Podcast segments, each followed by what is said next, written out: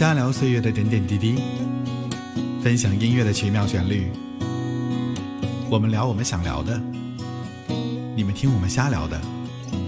欢迎收听哈克与小灯的瞎聊时光。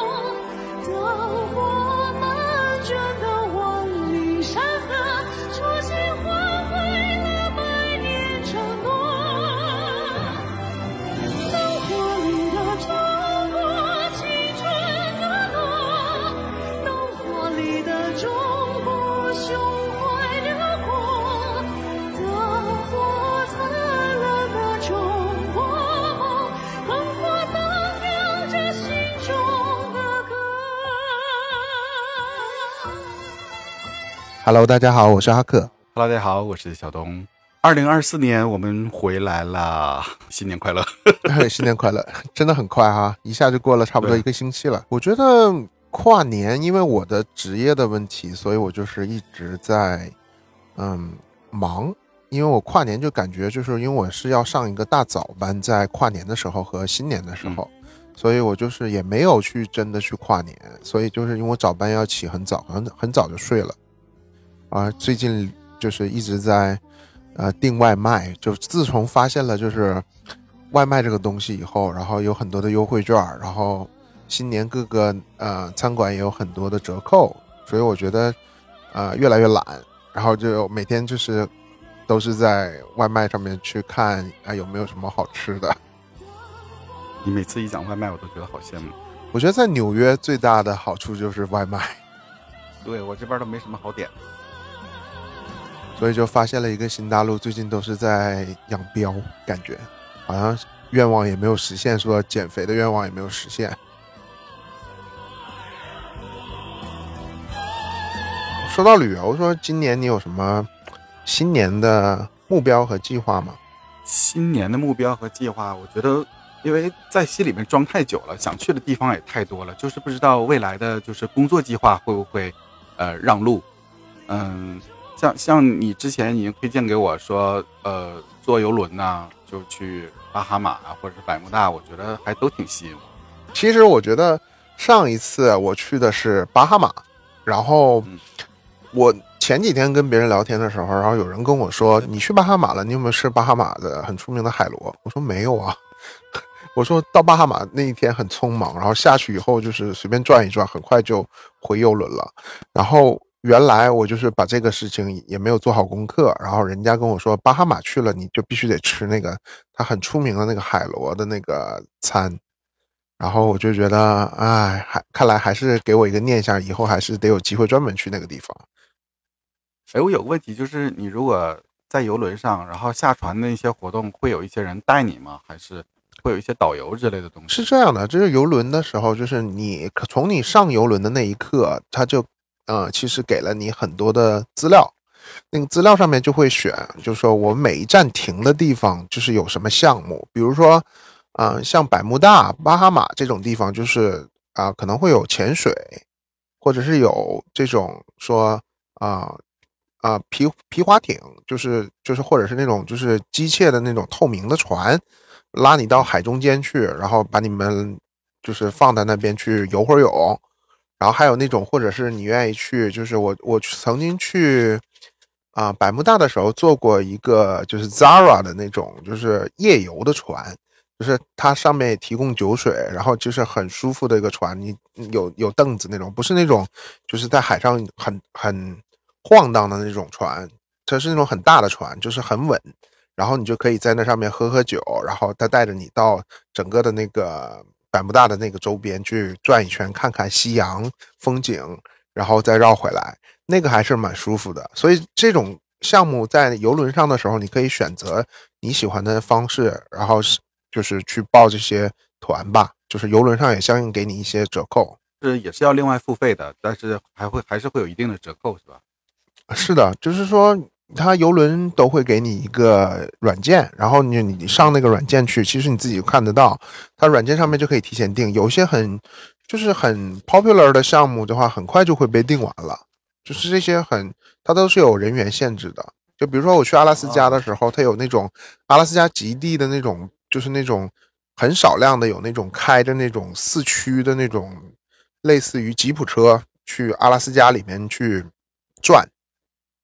那个就是，我觉得那个就是白人比较喜欢的项目，就是又贵，然后可能就是越野的那种感觉。然后它，但是它很快，我看到那个 app 上面很快就就就已经被哦，就所以项目也是先到先得，然后你要是定的晚了，可能就什么也没有了。对，然后还有一些项目是跟天气有关的，像我去上次去朱诺的时候，它有一个啊、到那个朱诺上面的缆车，然后要可以看下面的风景的，然后你要坐那个缆车上去，那个缆车的费用其实我们已经付掉了，然后但是我们去的时候，就是因为那个时候已经接近于阿拉斯加最后一季的游轮了，所以有很多的朱诺的店都已经关掉了，然后那天下着不巧的就是下着大雨，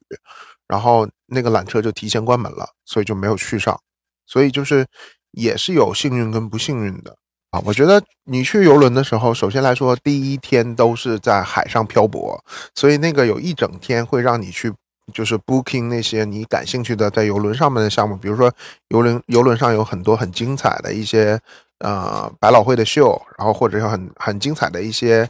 呃魔术表演呐、脱口秀啊，或者你感兴趣的卡拉 OK 啊，你都可以去先研究一下什么时间你比较想去，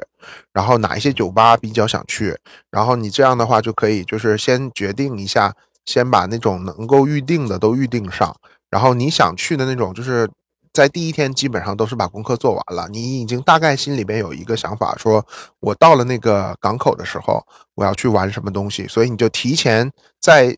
到达的时候，然后去跟前台去跟他跟他说，哦，你就从我的房房的房卡里面去收钱，我要去这个项目，我要去那个项目，对他就会跟你说有没有折扣，有没有什么，就是你要去什么什么样的项目是什么样的。因为在欧美的话，我觉得游轮这个东西是已经很成熟的一个旅游的行业了。然后，而且很多在美国退休的人，其实，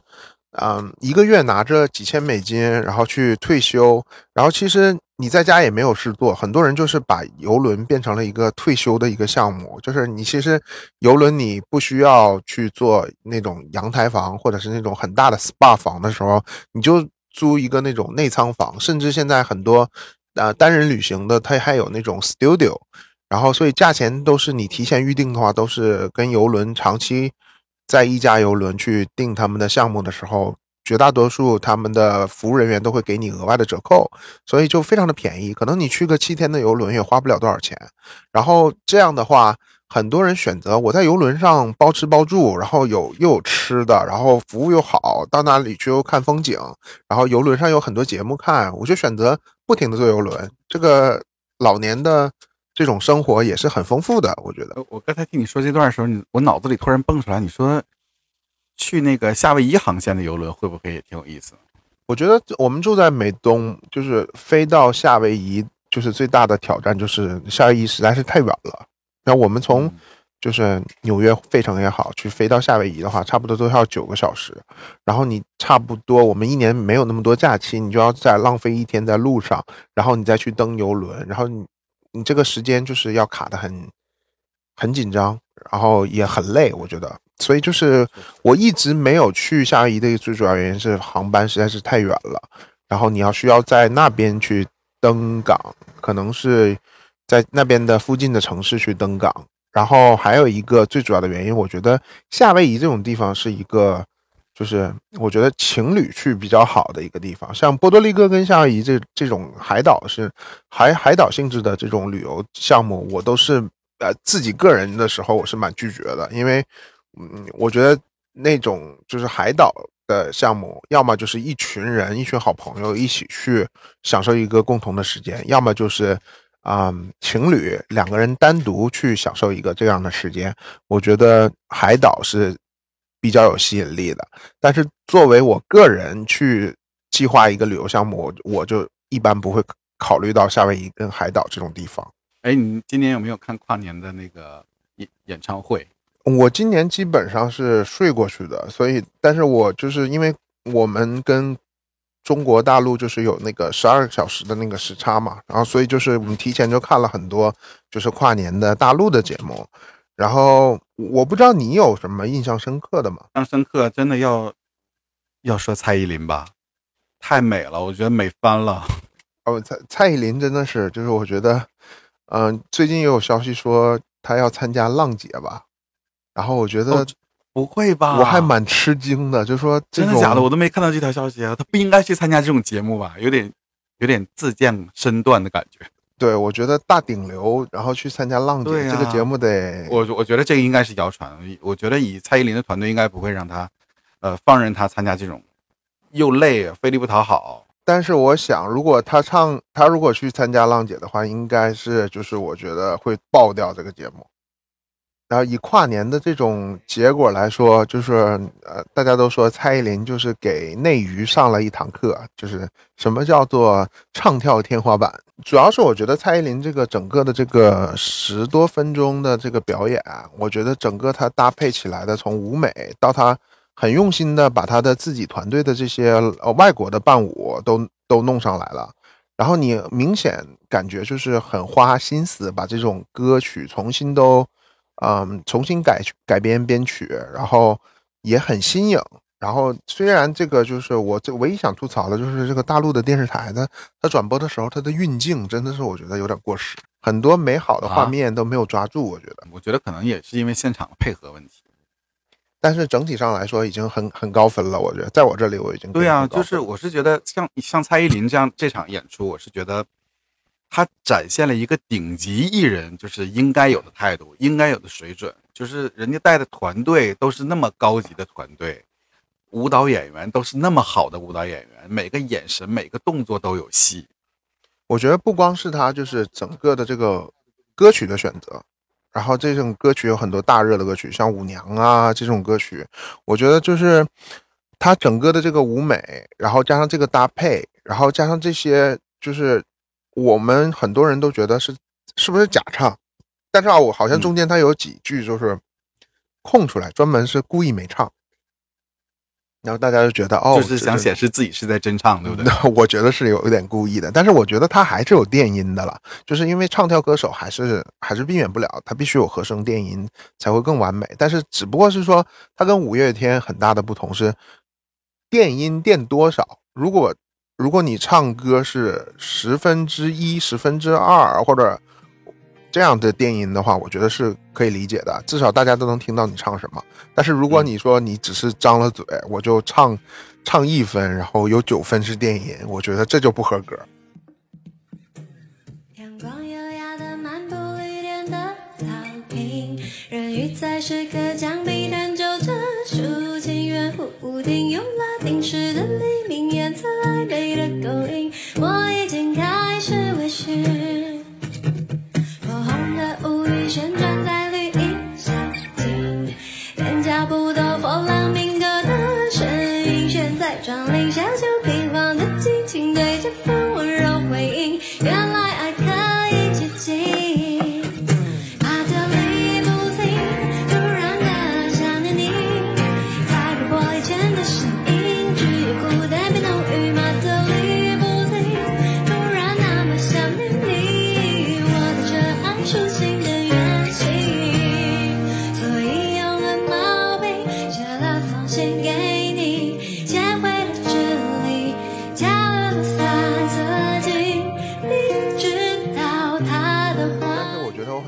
林，是她以前她并不是一个这样的唱跳的，就是可以达到这种水准的一个歌手，也可以看得出她从身材方面到外貌方面，然后再加上啊舞蹈的这些编排来说的话，整个团队乃至蔡依林都自己有很大的努力。我们是显而易见的，从她出道到现在，呃，能够明显的看出蔡依林的进步。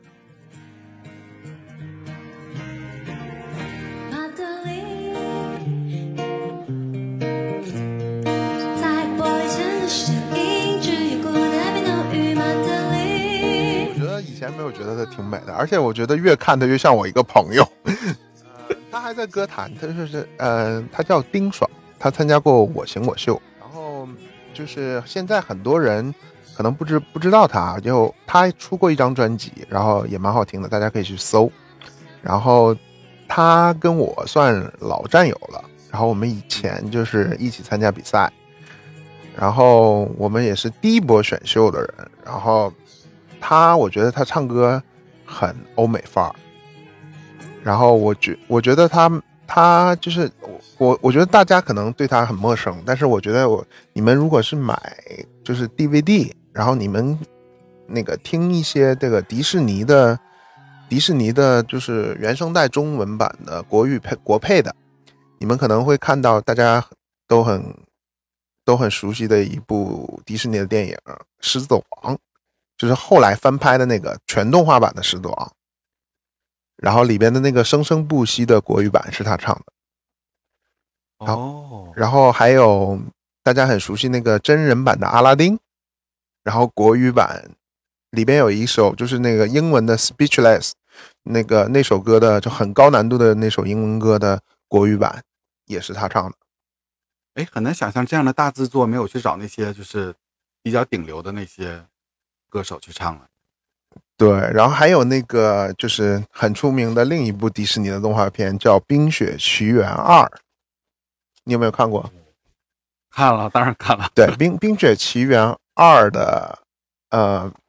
就是那个开场的那个妈妈的那个，也是他唱的。他也唱了好多的电影的那个原声碟，大家有有兴趣可以去搜一下他。我觉得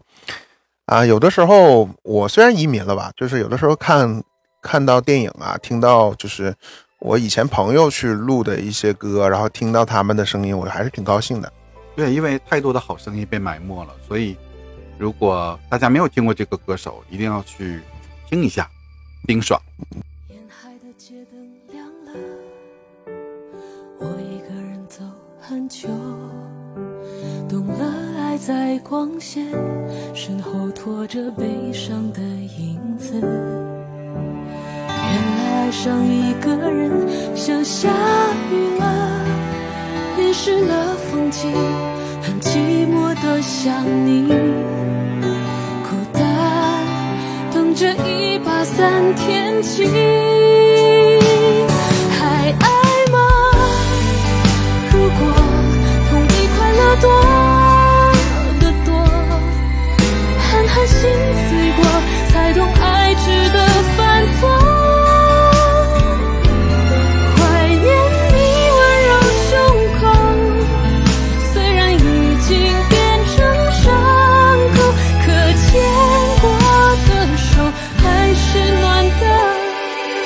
跨年演唱会，你觉得有什么让你印象深刻的表演？我其实有好几个有印象的，因为我自己来听的话，我是觉得我我回去看了一下，就是啊、有那个林俊杰，我印象很深刻，他一个人就唱跳来了三十几分钟。我觉得江苏卫视真心很给他面子了，真的是对待一个大顶大大顶流的态度，就是足足给了他三十几分钟。但是我有点吐槽，你知道吗？嗯。他林俊杰的表演没有任何问题，而且他这个嗓音机能越来越好，他现在练的比以前就是那种就是混声、假声、高音，他能在三十多分钟内都是一直在飙高音，而且唱跳很稳。我觉得这也是一个长期不断练习的一个过程。然后，但是我觉得唯一的舞美吐槽就是开场那个，他是骑个狮那个大那个大狮子，骑个狮子，让我就马上想到了那个 Katy 想到 Perry 那个 Katy Perry 的，我也想到这儿了。football 那个中场秀，就是那个收视率很高的那个，我觉得就是这点，咱们咱们国内的舞美有没有，就是说能不能不不 copy 人家的东西，对吧？那个是很难超越的嘛，很难很难不去联想的。但是林俊杰，我觉得还是可以有点就是赞，这赞扬他一下吧，就说他也没有说唱那种他自己的很大热的那种歌，像什么翅膀啊、江南呐、哎这种曹操啊，说到这儿，就是我想插一句，就是我我听了听了全程的这个三十分钟的表演，就是他全程他都没有唱他在海蝶唱片期间的任何一首歌。哎，那你知他在海道为什么吗蝶的那几张我专辑他我不太都没有唱清楚哎，我也是好奇，他有那么那么多大热的歌，为什么不唱？因为他可能觉得他自己后期这些自己有把控方向的这些歌，可能更是他的风格吧。我看很多歌迷也说，就是他后期呃在华纳期间，甚至在后期越来越接近现在的这些专辑，都更是林俊杰的风格。因为可能林俊杰在尝试很多不同种类的非口水歌。但是我觉得他早期的专辑是大家认识他的一些专辑，比如说曹操那张专辑，我其实还蛮喜欢的。还有什么那个就是我印象很深刻，什么豆浆油条，我觉得我觉得他前四张都是非常值得收收藏，是的。都非常好。然后还有一个人，我觉得那就是不得不提的孙燕姿。然后看到哔哩哔哩的那个冷门歌手表演，就是好久他没有有这种大型演出了。就是作为一个嗯新加坡籍的歌手，然后就是他也算蛮低调的，但是他已经出道二十多年了，张张的专辑以前都是百万销量的，然后随便拿出就是他专辑里随便拿出几首歌来，都可以就是大家全场一起合唱的。然后这次我就觉得是一个完美的回忆杀吧，就是我觉得他也没有什么变化，就是从长相嗯，然后到唱功，然后我觉得他也是来，我觉得他给自己来个平反吧。我觉得网上一直在说说那个如果 AI 占领就是歌坛的话，就是用 AI 去处理这些歌手的人生，让他们重新唱一些歌的时候，孙燕姿是第一个失业的歌手。因为孙燕姿的声音实在是太有特点了，然后 AI 是最好模仿的。我在网上搜了很多那个 AI 去唱孙燕姿的歌，简直可以以假乱真。我就是因为她的声音实在是太有特点了，这是一个大家就是很喜欢的一个歌手吧。然后我对她的印象深刻是完全是因为我大学时候一个非常好的朋友，就是他推荐给我周杰伦，然后他也推荐给我孙燕姿，因为孙燕姿对他来说就是女神，他就很喜欢这种很清纯的女生。他的前几张专辑都是蛮不错的，我觉得。相比之下，我觉得因为华纳在他身上投了太多精力了，就是孙燕姿就是妥妥的亲生女儿。是，就是后来就觉得好像到华纳的这些歌手里边，包括张惠妹都没有他的资源多。还有一个人，我觉得我也印象蛮深刻的，就是李荣浩，我觉得我也挺有印象的。李荣浩全场真唱，我觉得第一，他全场真唱，还有一个嗯以前我只听过他一首歌，就是我只听过他一首《模特》，然后他其他所有的歌，其实我都多多少少听一点，但是我全都不是完完整整的自己认真的听一首歌听下来的，我都是嗯。听到那种有人翻唱，或者是忽然之间在哪个电台或者是在哪一个节目，然后忽然之间出来几句这么这么首歌，就是给我的印象是他后期的歌就是很多什么什么那些什么爸爸妈妈，然后还有什么很口水的一些歌，就是满脑子都是就是就洗脑。我觉得他写的这种歌，嗯就是他那个唱腔就真的是有点土味情话，但是还你说吧，他是土味情话还不是，他还有一点就是说你还能打动你的地方。所以就导致了你你这种歌反复的在脑子里边去洗脑，然后你就你就默默的，就是你没有听他的歌也记住了。背靠在树枝上，蜻蜓落在露水旁乘凉。表白后的妩媚树下，突然发了芽，美得不像话。再让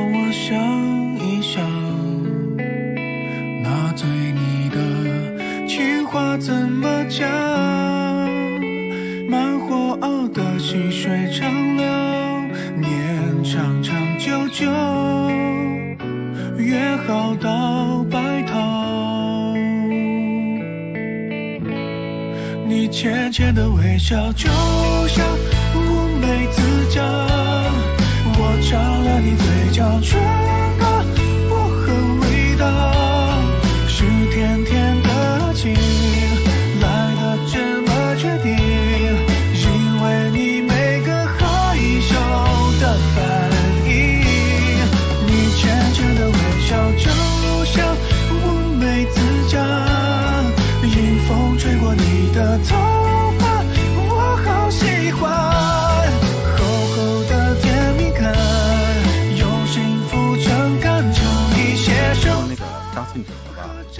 真的是不知道谁给他选的那首歌，悬浮那首歌真的不适合他，他就是全程都都是驾驭不了的那种感觉。唉，我觉得张信哲就是真的是怀念的歌手，他他其实也在不停的还在出他的专辑，但是他后期的专辑基本上已经无人问津的感觉，当然大家还是想听他唱《宽容》啊，《太想爱你》啊，就是嗯这些老歌啦，就是反正都是怀念、怀念系的。但我不知道为什么他最近好像就是我觉得他脸垮的有点厉害，就最近有点妆都已经上不上了。我不知道他是不是最近在就是内地不是一直在开那个巡回的演唱会嘛，未来式，然后可能是不是有点太累了，就感觉确实很疲惫，无论是那个嗓音的机能，还是整个脸的状态，反正就是很疲惫。然后那首歌唱的也是啊，唱的我都替他揪着心，我就觉得对，然后我看到张惠妹也是，张惠妹就是最近，我觉得她也是是不是开巡演，然后她很疲惫，然后我还特意留了个言，我说，哎，那就看到微博底下，然后别人发视频，我就说，哎，怎么张惠妹怎么看起来这么胖，那个脸为什么这么肿，然后是不是生病了？然后底下马上有妹迷给我留言说，不是，就是胖。看来妹迷还是比较呃比较 peace 的，就比较平和的，就没有群起而攻之。就是我之前在丫姐，就是萧亚轩的那个粉丝下面，就是他的微博下面留言，就被一堆人攻击。就不能说不好，对吧？对，就是完全不能说不好，就是得硬捧的那种捧杀。我觉得这真的真真的不要，我们大家都有自己喜欢的歌手。哎，很多人不知道丫姐是谁，对他们现在好像圈里都叫丫姐，我也不知道为什么，而且好而。而且好像好像跨年丫姐好好安静，我觉得一直他都一直很很正统的跟大家说，Always back，was back。就是 the back I 哪里去了 back？back 好几年了已经。Yeah，就就就一直 back，也不知道 back 去哪儿了，back to Taiwan，Canada，呃反正就是不知道去哪儿了。你说你刚出了单曲，你不趁这个时候是不是来一波？你觉得他前一阵子那个出来唱那个单曲那个现场，你觉得可以忍吗？我是我作为他，就是我还蛮喜欢他的，我都忍不了。我跟你讲，你真的不要这么说，我就是看了很多那些歌迷，他们说啊，你看我们丫姐真棒，全场真唱，现场这么稳，然后就之类之类的，所以你就真的很容易被人攻击，所以粉丝很可怕。就就我觉得粉丝真的是很可怕的一群人，就是已经失去理智了。然后我觉得就是还是希望他赶快就是调整好自己吧，给大家更好的演出，然后赶快出专辑吧。我们现在就是可以有时间，就是怀念怀念他以前的什么专辑，什么下一次恋爱啊，我觉得蔷薇啊，我觉得都现在拿出来听一听也挺好听的，对吧？所以现在歌迷就只能拿他以前那些东西、那些声音来取暖，就真的是没有什么新鲜的东西来听。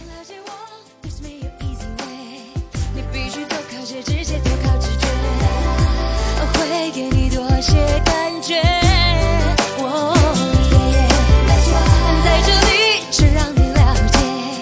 两人都是真的肌肤也差不多，这次真有些不同。我想要说，我试着享受一切。对，昨天你给我看金球奖吗？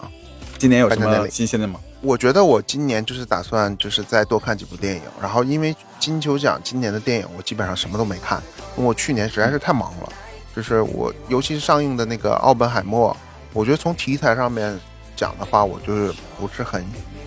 很感冒，所以我就没有很第一时间主动的去看。然后我觉得他得了金球奖以后，我觉得我我还是会找时间把这个补回来。想补回来。对对对，我希望你也看一下，我们到时候可以做一期节目，因为毕竟得了很多大奖嘛，就是提名了这么多，他也拿了差不多有五个奖，然后那个诺兰他也得了那个最佳导演奖吧，然后他他那个演员就是那个小罗伯·唐尼也拿得了配角吧，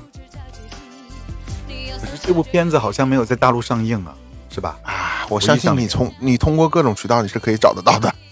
哦，我我我是肯定有缘，但是我我我是想说，好像是没有在大陆上映，对吧？如果我印象没有错的话，呃，这个我就不知道了，我没有关注哎就是因为这个题材，我从第一时间的时候就不是很关注这个题材，但是它毕竟是得了奖项嘛，所以我觉得还是要看一下的。然后我上个星期看了一个，就是 Netflix 刚上了一个新的电影，就是讲那个山难的那个，就是那个足球运动员，就是以前就是就是他们飞乌拉圭运动员，然后飞那个嗯飞哪里，就是然后出现了那个空难，然后他们怎么生存下来的。然后以前就拍过这个电影，然后他们最后是靠吃同伴的尸体，然后活下来的。啊，这是一个真实事情的。我觉得你有 Netflix 的话，你可以看一眼这个电影。然后我觉得金球奖别的我就不说了，就是可能你你有看芭比吗？没有看，对的，我觉得你可以补一遍芭比。我觉得芭比的话，我觉得我是在电影院看的，我基本上已经就是女权主义电影是已经睡着了吗？对我有点，但我觉得还是要就是把睡过去的部分重新看一下。然后也就是因为在电影院的话，毕竟来说母语不是英文嘛，有很多东西就是嗯听的不是那么准确，所以我觉得还是要看一遍的。毕竟也是得了奖项的嘛。而且他，嗯但是他，我觉得实至名归的是他的最佳电影主题歌，我觉得还是很好听的。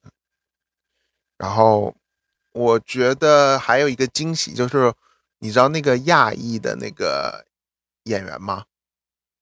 知道，还有那个就是那个脱口秀的那个，呃，他两个演的 Netflix 的一个很很火的一个电视剧，叫《怒呛人生》，然后他 Netflix 一直在推，然后对我一直想去看，然后我就就没有时间看，我我觉得最近也要把那个补一下。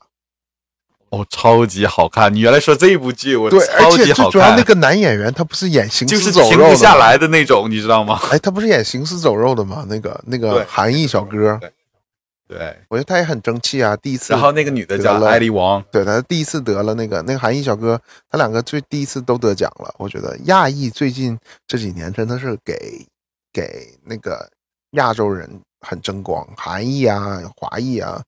像去年那个那个叫什么？去年那个谁？这我觉得这部剧得奖真的不算政治正确，真的很好看。你看过了是吗？我看过了，哦，那我因为我很喜欢艾丽王。那我我我我我要补一下，然后再跟你聊这这部。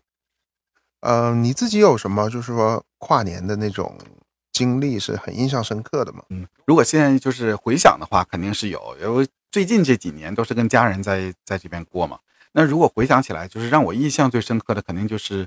年轻的时候，然后那个时候在一家快餐店打工，都是一群年轻人，然后正好是赶上跨年，然后公司就组织团建，然后大家一起吃饭喝酒，然后微醺聊天，聊了很多。我觉得青春的时候就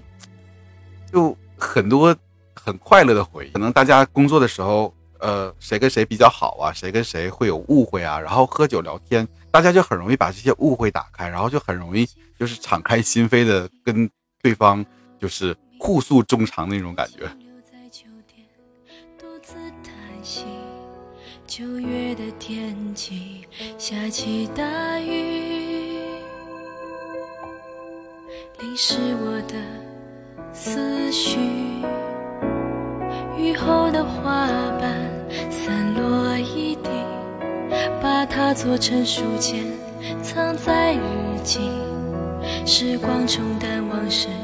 鲜艳褪去，留下泛黄的痕迹。我们之间的爱静得像空气，而我依然承受不起。任往事在心里不停的堆积。如果你不懂珍惜，思念会过期。我们之间的爱重得像空气，越想逃离。你呢？你有什么就是让你自己印象深刻的跨年经历？我觉得印象最深刻的还是两千年吧，就那时候两千年就是莫名的，大家就是有一个谣传说千年虫的问题，然后就大家都觉得说好像到两千年电电电子计算机就要就是当掉了，然后什么东西就要什么外星人入侵啦，或者什么就是怎么样，这一大堆乱七八糟的事情。然后那时候两千年的时候岁数还小嘛，然后我们可能是嗯。真的是跨年，也是感到说就是，呃，我们马上就要是去毕业了嘛，嗯，然后就，所以我们就是就是最后一年，然后我们就租了一个高中那那些人就是租了一个离学校很近的一个卡拉 OK，就是那种也不是卡拉 OK，就是里面带电视的，然后就可以唱卡拉 OK 的，然后可以吃饭的。然后我们就是、哦，我知道，就是以前那种有大厅的那种，对，就是然后我们好像从晚然后很多张桌，然后前面就可以唱歌的那种。是的，然后就好像从晚上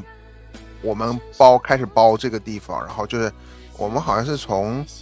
七八点钟就开始包这个地方。然后呢，我我年轻时候就很喜欢唱歌呀，然后就是那种那个时候就是金刚不坏之嗓，就是那属于那种一拿起麦克风就能能能能吼，就是无限制的唱，就是那种无论多高的音都能飙，然后就是年、嗯年轻就是也不在乎就是损害自己的嗓子，就是往死了飙那种的。就把大家嗯唱到，就是刚开始还有些人跟我唱，然后到最后就没什么人唱了。然后你知道那天那天晚上跨年一直到过年，我们整整到十二点是吧？一直都是一整天一整夜，然后我们一直到早上的七点钟才退那个房。然后他们也是知道说我们要跨年，就是说我们就整个包了一宿在那边，然后就我就我就做了一个创举，就是整整就是唱了一晚上，然后就真的够吹一辈子。对，一直整个一宿没有睡觉，然后就大家都在 在那边唱歌、喝酒、吃饭，对，然后就不知道多少年这些年轻时候的回忆，真的是每次想起来都特别美好。现在一想，就是说这个就是跨年我一个比较深刻的经历，因为太好记了嘛，这个两千年这个时间。然后还有一次就是说我来美国了，就是呃二零一三年，然后我印象很深刻，就是我那一年就是说呃换涉及到换工作的问题，就是二零一二年的年末。然后我之前有一个跟我一起住的朋友搬回国内了，然后我也是就是啊搬回到就是纽约，之前我住在别的州，然后我就变成了自己一个人住了，然后我就觉得忽然之间，之前朋友然后都回到国内了，然后我就变成一个嗯很无聊的状态，然后再加上换工作，忽然之间，然后正好就是在最后的两周，然后没有时间做，然后我心情也不是特别好的时候，然后就觉得我要不要做一件很疯狂的事情，就是可能射手座吧，就是很想做一些疯狂的事情。我想嗯来美国也有几年了，然后就是没有去时代广场跨年，要不要今年去时代广场跨年？我跨年就是，我觉得世界上很多人就是对于纽约的时代广场跨年都是一个梦，就是说大家很喜欢，就是想有一天终于有真实的机会去时代广场。实际上呢，就在时代广场跨年并不是那么舒服，因为你这个时代广场真的去跨过年的人知道，你要真的去做跨年这件事情要很大的动力的，因为你已经要做好功课。因为在时代广场的话，跨年你你不是说我晚上十二点跨年的时候，然后我我十一点半我我到时代广场，那是没可能的。就是你时代广场要进到那个跨年的区域的时候，你要找好你想待的位置。你在上午的跨年那一天最后一那那那一年的最后一天的上午的十一点前，你就要到时代广场去找好你要待的位置。你要想好，你是在那个跨年的水晶灯的下边站着，还是你要去就是舞台有演出的地方站着？这是一个很艰难的选择。然后我觉得我那一年我第一次去，然后我就想，那我就一定要看那个水晶灯掉下来的时候，所以我就在那个水晶灯的那个屏幕底下靠近的那个位置。那实际上我是十点多就去了，然后但是十一点它已经封场了，就是你你想出去可以出去。早上十点吗？对，早上十点。你想想这个这个得有多大的勇气啊！有很多人都是站在那边，就是天是最冷的时候，一年当中就是冬天，纽约很冷。然后你去了呢，那个地方就是你进去了以后，你就不可以再出去了。你说我要去上厕所，你是不可以动的，你出去了以后就进不来了。然后因为你位置也没了，对吧？你你根本没有没有人给你留位置。还有一个就是你已经被规划到那个区里边去了，每一个区你是外面都是有那种护栏的，你是出不去的。如果你警察说你跟警察说我选择出去，你出去了以后，你就会你就会说就是再也进不来了。然后这厕所的问题是怎么解决的呢？因为查好攻略，就是说很多人如果你的膀胱不够有忍耐力，就是说你绝大多数你都是要买一个纸尿裤的。因为你你就是一直我们算一下啊，从上午十一点，咱就说你十一点之前你十点进去的，十点进去的，你到晚上十二点要多少个小时？就这十三、十四个小时，对，十三十个小时不上厕所，这件事情嗯对很多人是无法做到的，所以绝大多数很多人是穿纸尿裤的。然后你就不想出现那个状况，就说我一旦一旦在一个冰天雪地的一个地方，就是我真的是尿了尿急，然后你没有穿纸尿裤，然后你湿哒哒的在一直挺到十二点，这是一个没有办法容忍的一件事情。然后就是那你有带吃的吗？就是都已经做好攻略了。我觉得就是你，你也不需要什么大背包，因为那边也有安检，也不需要你拿什么大背包，然后就是直接会就是背一个腰包就好了。然后我觉得这件事情来说的话，就很多人就打了退堂鼓了。你想在那边待十几个小时，其实我在那个过程当中，你在电视里边看那个三四个小时的电视直播，可能从晚上开始，当然你在白天的时候你看到的状况根本就不是这个状况，你就在那边就是从十点钟就开始冻着，然后你在那个区域的人就刚开始很兴奋的，大家哇哇，然后很兴奋的聊天儿，然后在那边觉得没啥，但是你这个状态你持续了一个小时以后，你就觉得开始无聊了，然后你就看好多人就是那个空间就越来越，有些人走了，有些人受不了了，要去上厕所了，然后就就看到空间有有一些空间散出来了，然后很多人刚开始密密麻麻的站着，就变成了。到后来三四个小时之后，两三个小时之后，然后就变成了有一些缝隙的人走掉以后，剩下的人可以坐在那儿了，然后就就不会再有新的人塞进来吗？不，会，他到十一点钟就封街了，没有再新人进来，哦，就不再放人进来。对，，不再放人进来了。然后就是很多人，我去的那一天，就是旁边站着几个，都是当然都是很多，绝大多数都是从外州过来的，要不是其他国家过来的，就是来体会一下。我相信很多纽约人不会干这件事情，就是很多纽约人在纽约生活二三十年了，他没去过自由女神像，也没去过时代广场跨年。然后嗯绝大多数的都是来自外国的游客，可能就是在纽约待一周，就我必须体验一下，在这个时间里，然后就必须得去一次。然后要不就是从外州过来的那种那种就是很中部的州，没有来过这种大纽约大城市的，然后体验一下这种纽约跨年。然后你看到旁边有很多中国留学生什么的，然后就是来体验跨年。那那个时候还是用那个 iPad，然后我就发现好多人很无聊，就是用用 iPad，有留学生们用 iPad 玩玩扑克，几个人就在那边玩儿，然后觉得好吧，就就转一圈儿，然后人开始无聊了以后，就是这个你自己刚开始玩手机，然后也怕手机没有电，然后就是充电宝什么的也有嘛，然后然后就是那那个时候就是很多人还要节省点电，然后还要就是带一点吃的，时不时的吃点东西。然后到最后的时候，就开始越来越无聊的时候，就开始跟旁边的人聊天儿。哎，你从哪儿来啊？然后你你你在纽约多久了呀？你什么时候走啊？这是你是就我身边的这有几个中国留学生，然后就是一聊讲中文的，然后旁边还有几个什么阿根廷来的、巴西来的，然后秘鲁来的、智利来的，然后就是很兴奋，就是在那边就是家里有有有有带孩子的，然后还有那种就是情侣来的，就是我觉得就你你差不多几个小时，差不多三四个小时，你已经把身边所有人都已经认清了，就是谁是谁谁是谁都熟了，基本上。然后大家就是那些，就是我们叫 small talk 嘛，美国就是那种就聊聊废话，就是哎呀这很开心啊，怎么怎么样，就等到三四个小时已经聊到没什么可聊的的时候，然后就开始发现有人出来彩排，就是晚上要演出的那些歌手，就是可能出来一下，就是放个伴奏，然后也没有看到歌手，有的时候就歌手也不上台，然后在那边就是用麦克风唱一唱，随便唱一唱，然后就是大家只要有一点声音就开始哦，跟大家开始喊，很兴奋的样子。但实际上根本就没有表演，然后你一直都在听伴奏带，然后要不然就是说，就人群当中忽然之间说那边看到什么明星了，就啊尖叫一下，然后实际上那个过程是非常漫长的，然后非常无聊的，一直到就是六点钟左右才开始倒计时，就每每一个小时或者每半个小时，就是每一个小时吧，好像就是就会倒计时一下，大家就啊开心，然后有一些赞助商出来讲话。实际上那个时候电视开始直播的时候，就是我们在现场的时候是看不到任何节目的，然后就是全部处于一个懵逼的状态，然后你也不知道就是说到底发生了什么。忽然之间有人就说是那个赞助商，那那一年是妮维雅，然后那个赞助商开始发气球，然后就开始传，一人拿个大棒子，然后有人发那个就是妮维雅的小样儿啊，就是有人拿小样儿帽子啊，就是你都拿得到这些东西，就是他真的是我觉得赞助商时代广场的赞助商真是已经预备了这些很多的东西，你在那边就是前面站着的人人手都能拿到这些东西，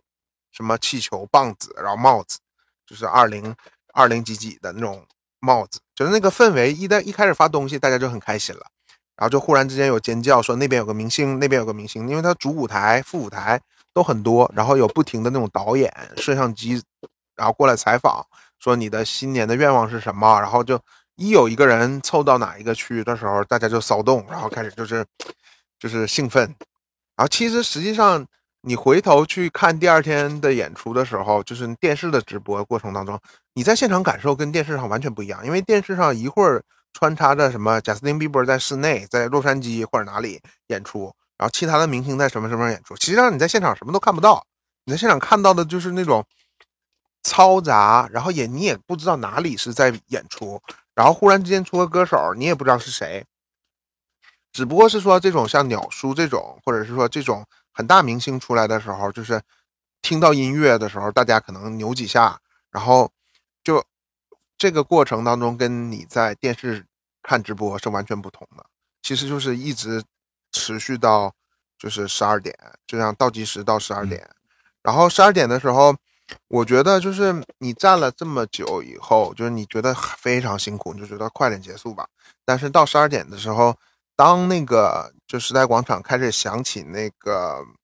New York New York 那首歌的时候，然后你就会觉得啊，那个满天的那个纸屑，然后所有人倒计时十九八七六五四三二一的时候，然后你身边认识不认识的都都抱在一起，然后恭祝新年快乐，然后就是一种很幸福的感觉，就是这个感受你是不在现场，你是永远也体会不到的。就是尤其是你在纽约生活，然后你当你听到纽约纽约的那首歌的时候，那种感受就是彻底的不太一样。因为你知道纽约纽约那首歌其实是，嗯，一九七七年的马丁那个希格塞斯的那个电影《纽约纽约了》里面的主题歌，然后是那个一个一个唱爵士的歌手叫 Frank 唱的，然后就是这个电影的主题歌，然后这首歌是很老的了，但是它就是说它很代表纽约，然后它的那个歌词就是就是说啊、就是讲说我想成为其中的一部分，就是纽约纽约，然后就是纽约这个地方，就是说它是个不眠的城市，然后就是我想在那个不眠城市醒来，然后并找到你的那个山中之王，然后就是巅峰之作，然后就说小镇的那个忧愁都消失了，然后我们要在老纽约重新的开始，然后就是我觉得这个歌词就是当那个时代广场整个的那个地方响起来，伴随着那个各种的那个彩色的屏幕，然后所有的人一起在唱 New York New York 的时候，我就觉得是一件很幸福的事情。然后我我觉得站了那么久，然后去等到最后一刻跨年的那个瞬间，是一种释放。如果你有什么不开心的事情，是是？是很值得的。就说作为纽约人，或者是全世界的人，如果你有机会到纽约来，我是很推荐。就虽然很辛苦，但是你一定要尝试一下时代广场跨年，就是找一个年份，就是真的不是很冷的年，然后去释放一下自己，去体会一下最后那一刻，为什么纽约的时代广场跨年这么多人都把它作为一个一生的一个呃值得骄傲的旅游项目，值得骄傲的。如果你去过，是一个值得讲述的一个经历，就是因为它实在是太特别了。只有在纽约这个环境里边，你能体会有一种你属于这个城市这种感觉。而且我觉得在最后一刻，就是那个倒计时的时候，其实认识不认识的人，因为我旁边站的是那一年站的是那些就是从阿根廷来的，然后有有有两个中国女生，然后有一个阿根廷的一个长得很漂亮的小孩，你知道，她很像一个。我翻他照片的时候，我我我现在回回看他照片的时候，他长得很像那个一个很出名的足球运动员，叫迪巴拉。然后我很喜欢那个足球运动员，然后他他站在我旁边，就是到最后的时候，我们大家都是互相拥抱合影啊，就没有什么就是种族的区分呐、或者是谁是谁的朋友，没有，大家就是互相拥抱，然后嗯就留下了很高兴的合影，然后那个那个灿烂的笑容，就是那一瞬间，就是发自肺腑的。你现在回头看那些照片，就你还能体会到那那一年当时一个很很喜悦的一个心情。虽然就是你这些人你这辈子都不会再见了，但是我觉得这就是一个你很很美好的一个回忆。对，就是纽约时代广场跨年的一个魅力，就是说为什么，呃，很多人一想到时代广场跨年，一想到那十几个小时就放弃了，但是终究还是有没有人放弃，没有放弃的人，就是他可以跟很多的人吹一辈子牛逼。这个项目本人去过，对吧？嗯我相信在嗯美国生活的很多华人，在美国生活的很多的各国家的人都没有去尝试这个。我希望有机会的时候，大家都去尝试一下。我觉得这是一个非凡的经历，就是啊、尤其是我觉得我更有深深刻体会的就是我在纽约生活很多年，然后你每次听到这个纽约纽约的这首歌的时候，你真的觉得你是属于这个地方的。这种感受可能就是作为移民，就是你在一个长期的一个地方生活了以后，你觉得那种归属感。vagabond shoes are longing to stray right through the very heart of it. New York, New York. I wanna wake up in a city that never sleeps and find them king of the hill top of the heap. This little town blues are melting away. a brand new start of it. New York, New York. If I can make it there, I'll make it anywhere. It's up to you, New York, New York. 然后最近你有没有 关注，就是网上就是新年有很多这种，就是跨年的这种好的事情，然后也有一个忽然之间蹦出来一个在华人媒体上面很受大家关注的，一个是就是哈尔滨，就是我发现已经开始就火爆到旅游，已经到这种就是已经开始整活了。你看到这个这些消息了吗？我我看到了，而且就是让我很震惊的，就是说，就是在短短的，就是那天那个数字一出来的时候，我倒是挺震惊的。就是短短的这一个月之内，就是哈尔滨拿了六十二个亿的收入，我都惊了。但是我很惊讶的是，就是说，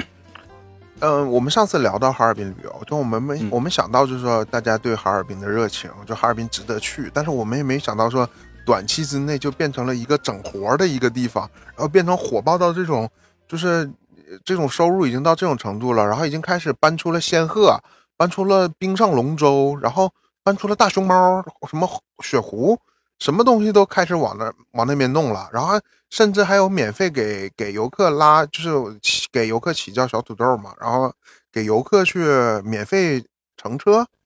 然后给给那个就是很多炒作的视频，还有说就是说专门有一些地铁的区域是给专门小土豆们留下来的，我觉得这就有点过了吧，好像我怎么看怎么不对了，这个风向。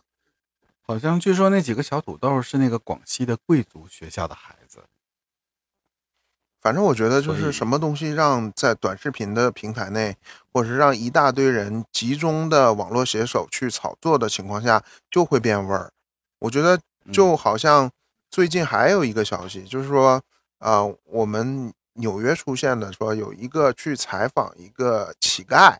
然后我忽然之间也是偶尔刷到的，还没有说现在嗯这么火。就是那个时候我刷到，我觉得哎，这就是一个，嗯、可能他是他自己说他是自己是以前是一个博士，然后去念了博士后，然后什么精神恍惚了，就是迷症了，然后所以就是就是呃已经在外面待了十六年了，流就是乞丐行乞或者是流浪，就是变成一个流浪汉。然后我觉得这也就是一个、一个人生悲剧吧，但是我我也不觉得这个东西会成为一个社会热点。然后对，嗯就是已经引起热议了。没过几天，然后就扒他各种的背景，说他以前是复旦的，然后还是公派的一个留学生，然后没有回国，然后入了美国籍，然后后来是因为呃什么前妻就是什么跟他结婚了以后，然后拿到绿卡了以后，他受了刺激，跟他离婚了，受了刺激以后，然后就才沦落到街头的，然后现在又又搞得很多人联系他国内的家里边，然后复旦的那个同乡会要把他整回国，我觉得这就有点过了吧。给我的第一感受就是，这这个这个，咱先不说这个人的个人经历，但他这炒作的就有点过了。你是怎么看这个问题？我我今天看一个一个博主说的，我觉得他分析的挺有道理的。我都不说我自己看法，他是说现在网上啊，现在这种圣母心的人太多了，就是站在一个道德的制高点，然后就觉得哦，看这个也可怜，看那个也可怜，看一流浪汉就觉得要帮助人家，怎么就是完全不关心人家到底为什么会这样，就是来龙去脉，人家想不想接受你的帮助？不是所有的人都值得被帮助，也许他自己选择了这样的这样去生活。还有还有一个，我觉得就是说，它有几个重点啊，就是说，他很多人把这个这个事件呢，就是很多关键词标注出来，为什么会吸引别人？就是我觉得他很多说他是复旦的，呃，公派留学生，然后他是博士，念了博士后，这高学历，然后呢，他是在美国是入了籍，是有美国籍的，然后呢。还有人说他年薪十万，甚至还有人媒体说他年月薪十万。我觉得以我认识，就是华尔街，他是华尔街，他说他在华尔街上班。以我认识的在华尔街上班的，如果说你单纯靠工资月薪十万，我觉得在我这儿，我觉得我认识的华尔街上班的人能力已经很强了，没有这个能力，没有这个能力，月薪十万，他靠自己可能说投资方面，其他方面可能我觉得。能够达到这个数字，我觉得都不太可能。就是我我我我觉得媒体炒作的有点过了。我觉得年薪十万是按照十六年前来说的话，年薪十万美金，我觉得是有可能的。但是说你说月薪十万，我在这里我就打个问号。然后还有一个比较靠谱的，就是他说，他说就是这个人呢，他不是你，他就是年薪十二万，而且他也仅仅在华华尔街做了一段时间的程序员。因为他后来觉得自己这个学物理没有什么出路，然后改去学了那个计算机专业，然后去做了两年的程序员。反正我觉得，就是从他的交谈来说的话，我觉得他，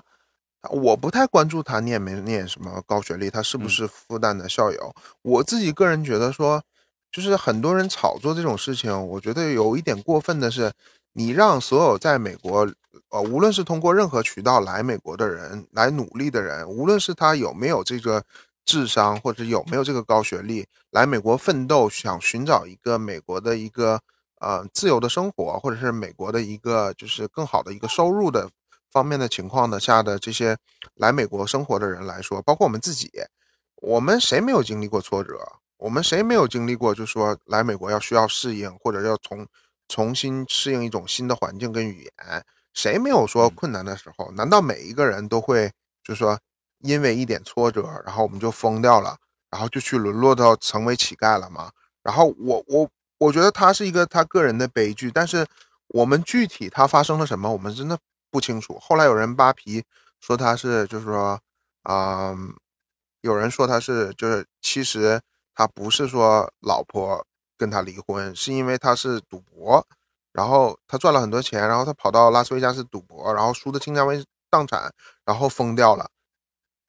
然后没有办法才跟他离婚的。具体发生了什么我不清楚，但是我觉得现在这种无下限的有一些人去炒作他，然后现在要把他一个已经入了美国籍的人，想要把他搞回国，就是因为他是上海复旦大学的一个校友，所以现在好多人。把他变成了一个网红，今天更过分了，好像有很多纽约的复旦大学的人又跟他合影，然后又把他拉到教会去，然后又又给他提供了住所，然后我是觉得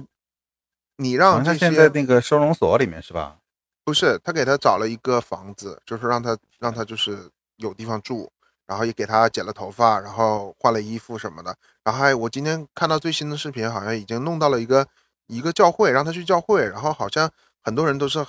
就复旦的校友就说，哎，没问题，这个问题就就中国人那一套，就啊，我我们会去帮你解决，怎么样的话，你在媒体上就不要讲什么这样，在媒体上面聊，就是媒体公开出来的，就是说聊得很尬，然后就是他也不知道跟这些人怎么去交流，然后反正我是觉得现在这个状态就是有点过了。首先来说，他已经入了美国籍，这种事情真的不归中国人管。他即使以前是中国人，我觉得他是中国籍，就是他自己家里在国内还有亲戚的情况下。他也没有十多年没有回国，就是这可能是人生悲剧。但是我觉得在美国，我们认识的很多的通过不同渠道的福州人、温州人，就是包括偷渡来的一些人、没有身份的一些人，我觉得比他苦的人要多的很多。难道所有的人都放弃了生活，然后就是不跟家里联系，然后也不去努力了吗？我问题就在这里，就是当你一个人你自己对生活失去了斗志，你自己不想站起来，我觉得这种人是不值得同情、不值得怜悯的。所以就是归纳，就是可怜可怜之人必有可恨之处。我觉得你让所有的在美国努力的人都觉得，难道就是说这个结果，很多比他不幸的人？如果一样沦落到街头的时候，会有人管吗？如果他不是复旦大学的人，他如果不是一个博士生，那会怎样呢？你会去管一个街边的一个乞丐吗？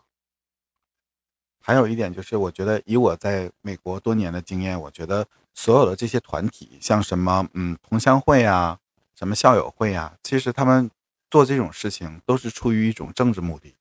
还有利益，就是尤其是涉及到现在流量的问题。就是很多人炒作都是为了流量。对我觉得国内很多人去，这是一个全民都需要流量的地方传这个传这个流量也是为了一个炒作。现在就是人太需要这个炒作的点了，无论什么东西都是炒作。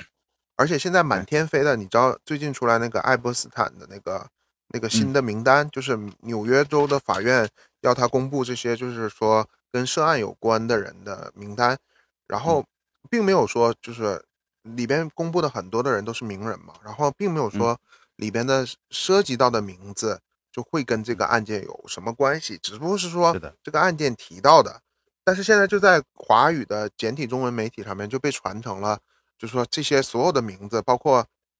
美国整个的娱乐圈大部分的人都是恋童癖，都跟这个案子有关。就是所有人为了无下限的去炒这个流量，就是把所有的真实的情况就混混听事小。我我觉得现在就是国内是一个什么样的状态？就是大家都是自媒体的状态，就每个人都能发表我自己的东西。然后其实你现在官方媒体并没有说这些东西，所有我们看到这些消息来源全都是个人行为，把那些假的证据、假的消息都拿出来，然后因为现在大家技术都很好，无论是做一些剪一些短视频呐、或者做一些很好的 PPT，然后就发到网上去，弄得好像是一种官方官方的承认的一种新闻一样。所以现在弄得大家就是假新闻、假消息满天飞。那甚至有些 ID 根本就不在美国的人，然后他是完全不嗯懂英文的人，然后就随便就是就是随便写点什么放到上面去，然后就被在国内的人广泛流传。现在这些无良的媒体，就是这种炒作，就成了现在短视频或者是这种谣言四起的一个最大的渠道。然后我甚至觉得，就是爱泼斯坦这个这波所有的东西，就是其实在推特上面，其实没有人推这个东西，我我至少来说没有看到，对他没有上，至少来说他没有上热热搜的前几名，因为而且主流媒体也只是说试出了这份文件，并没有说有有任何直接或者间接的证据证明这些人怎么样。对很多都是我觉得这些花边新闻全部都是从就是在美国的这些做 TikTok 的中文媒体，或者是做 TikTok 的自媒体，或者是国内一些微博上面的一些人，或者 Tik 呃抖音上面的人去去宣扬出来的。然后他们就真的传播，就像瘟疫一样的到处传，就是这种东西在美国根本就目目前为止没有任何证据去证明谁有什么事情。然后而且拜登最近就是在呃一个就是竞选集会上面去，你有看到今天那个视频吗？就是说他他演讲完了以后，他被他的那个第一夫人去拉着走下舞台，走下那个台台面，嗯。然后就是这是一件很正常的一件事情，就是他是就拜登确实是岁数大了，他走路是确实有很老态的状态，但是你去把他用短视频，然后配了一个很滑稽的一个小丑式的一个音乐，然后你你配到那个画面上面去，就就会让人觉得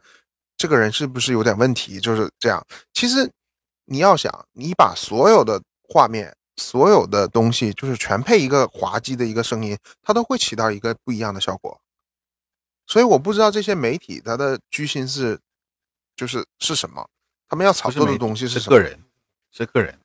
对，就是要流量，要点击。我就不因为好像现在任何的平台，只要你发的东西点击率到了一个什么什么样的状态，可能会有一点小小的呃回报。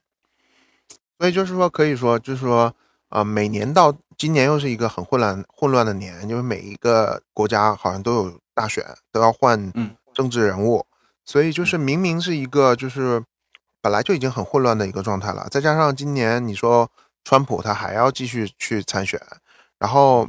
我觉得很多的假消息、谣言越来越多。本身我觉得这种东西就在美国的政治圈或者是在美国的这个舆论环境当中，本来两个党就是很极端的，就会互相找自己对方不顺眼的地方。然后这些消息在这边扩散着，就是广大的中间选民们就会非常的左右为难。我看我们时间也差不多了，然后今年你自己个人有什么就是计划吗？有什么愿望吗？或者说你有什么想改变的吗？我觉得我好像每年都是那些普普通通的愿望，就是说希望什么身体健康啊，然后就是一切顺遂啊。但是我希望今年我能够有机会看我自己呃喜欢的歌手的演唱会，如果有计划，我真的很想看，有好几个人我都想看。然后还有还有就是希望今年能够再抽出时间，希望能有机会跟你一起出去旅行。嗯，这是个好主意。但我现在个真的是觉得我好多年的愿望了，已经是。是的，我觉得我也就是很期待跟你一起出去旅游，因为我觉得两个人一起出去的话，会有很多东西分享，然后可以很多一起搭伴去玩。因为我觉得自己去旅游有自己去旅游的乐趣，跟朋友去旅游是有跟朋友一起分享乐趣，而且我们还可以做节目分。享，对，对，然后这一年开始了，我觉得有很多事情都是一个新的开始。你像我这个过年这第一周，我就很顺利的完成了一件事情，就是我把去年年度提名的《生化危机四》PS 五的通关了。哦虽然我这种动作小白是用的最简单的，但是我用二十五个小时通关了。至少我觉得这个这个游戏我是玩完了。你体验了它一整个完整的故事，就像看了一部电影巨制一样，对不对？很像看了一个电影，而且我觉得它值得，就是作为一个重置游戏，它非常值得提名最佳游戏。真的，我的体验感是非常好的，能让我在不到一周之内的时间，用二十五个小时去连续的玩这个游戏，把它通关。我觉得这就是这个提名最佳游戏的一个点，就是它很有让你投入的一个感觉，就像你说的，就看一个电影的感觉。它有一个很完美的情节，然后你觉得每一个关口过去，就是没有那种我可能每天玩一个小时，我没有那种很累，就是很想结束的这种感觉。就是说，你可以在一个关节卡在那边，然后我明天再去玩，你还会有投入感。我觉得这就是一个好游戏给你做的一个感受。就是它情节做的特设计的特别丝滑。对，然后我觉得今年我还是想就，嗯，既然游戏机买来了，就是说很多大作，我觉得还是要通关通关的。但是我、嗯我觉得，嗯，我的目标今年还是要多看一点书，然后，嗯，多看一些电影，然后我也是开始像你一样买一些实体唱片。但是我总体上来说，我觉得今年我要降低我自己的就是大额的东西的消费，就是说这些东西就是我觉得满足一点小愿望，像书这些东西，或者是看电影，你有很多就是 Netflix 这些平台，然后你可以看一些就是嗯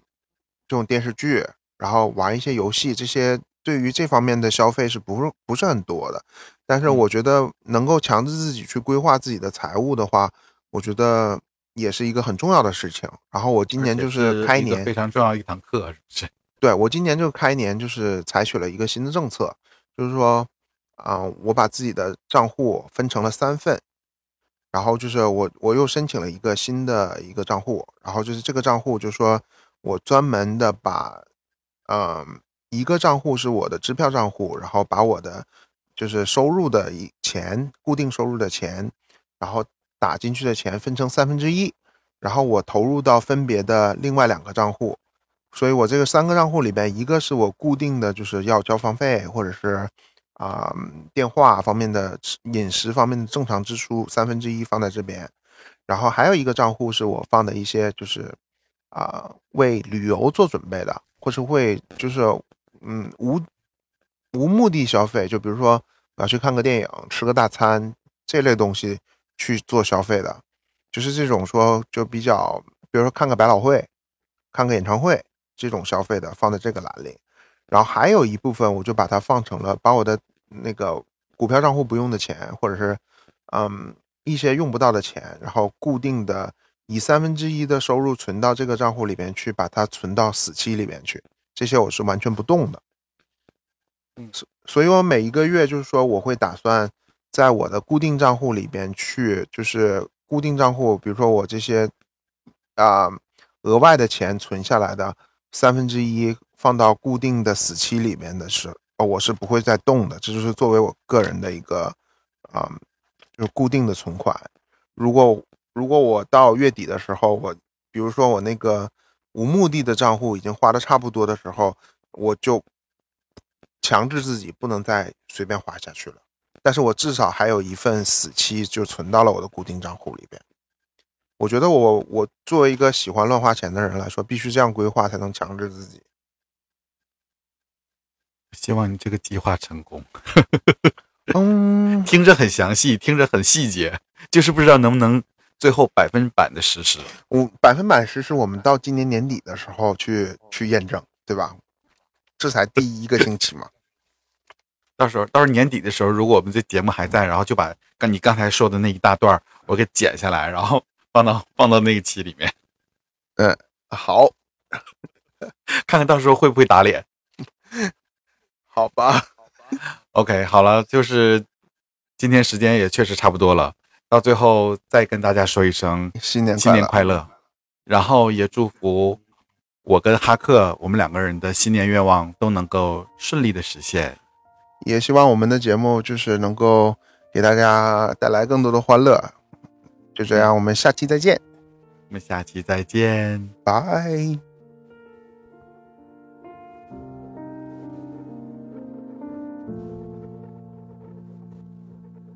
还想要记得是怎么牵手，已经要学着该怎么挥手，是不同惶恐，很难形容，但也诚实的毫无保留。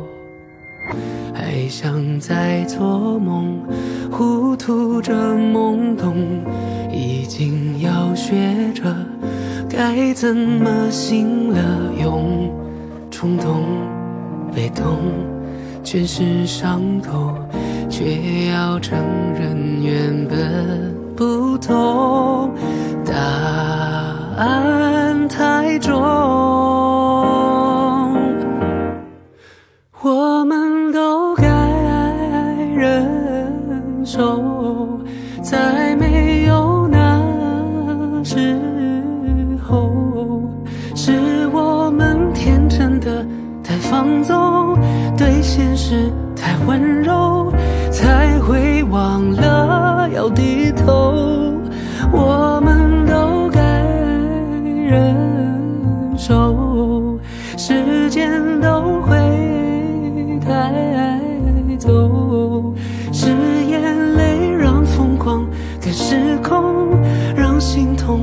心痛才找到对的时钟。